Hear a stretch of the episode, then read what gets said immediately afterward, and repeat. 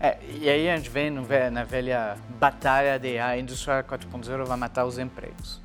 E é um assunto que você vai ouvir o tempo inteiro e até um protecionismo em relação a isso.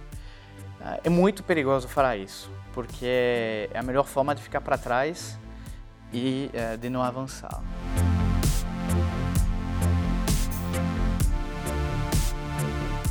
Novas profissões vão surgir. Né?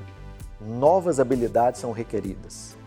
A maioria delas, as novas habilidades voltadas à tecnologia, à programação, né? à computação, à sensorização, à inteligência artificial, à internet das coisas, ou seja, é, são novas profissões. Então, antes a gente, a indústria demandava muito soldador, caldeireiro, mecânico. Hoje, boa parte desses trabalhos vão ser substituídos por máquinas.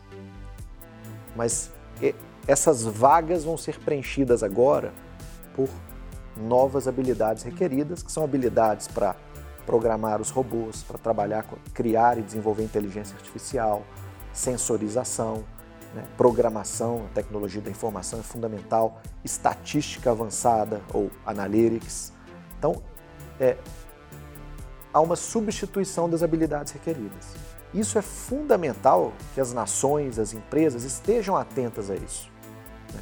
para poder capacitar as pessoas já para esse cenário futuro. A gente fez uma pesquisa uh, com uh, milhares de executivos ao redor do mundo, perguntando quais são as principais barreiras em relação à implementação da indústria 4.0.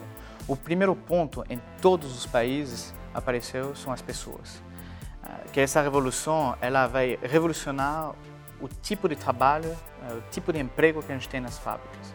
Menos repetitivo, menos manual e muito mais analítico, muito mais resolução de problema e também coordenador de robôs. Mas todos os países enfrentam um desafio eh, nisso, de trazer essas competências e de treinar o pessoal da fábrica nessas novas competências. Todo o tema de entender que as mudanças organizacionais devem acontecer. Exemplo, antigamente você não tinha um data scientist na tua área de engenharia, você não tinha um data engineer e agora são novas funções que são super críticas para que esse tema de indústria 4.0 tenha uma boa evolução. De fato, em alguns dos estudos que a gente vem fazendo, aquelas empresas que estão muito mais na frente em indústria 4.0, elas não têm sentido uma grande redução na mão de obra e sim conseguir otimizar e utilizar essas pessoas para algumas outras funções ou incrementar mesmo o número de volume produzido nas, nas, eh, na, na, empresa. Mas uma coisa que vai demorar, que vai demandar tempo uh, e que as empresas que querem uh, abraçar a tecnologia, a indústria 4.0, não vai ser apenas comprar alguns robôs, colocar alguns drones, mas impressoras 3D.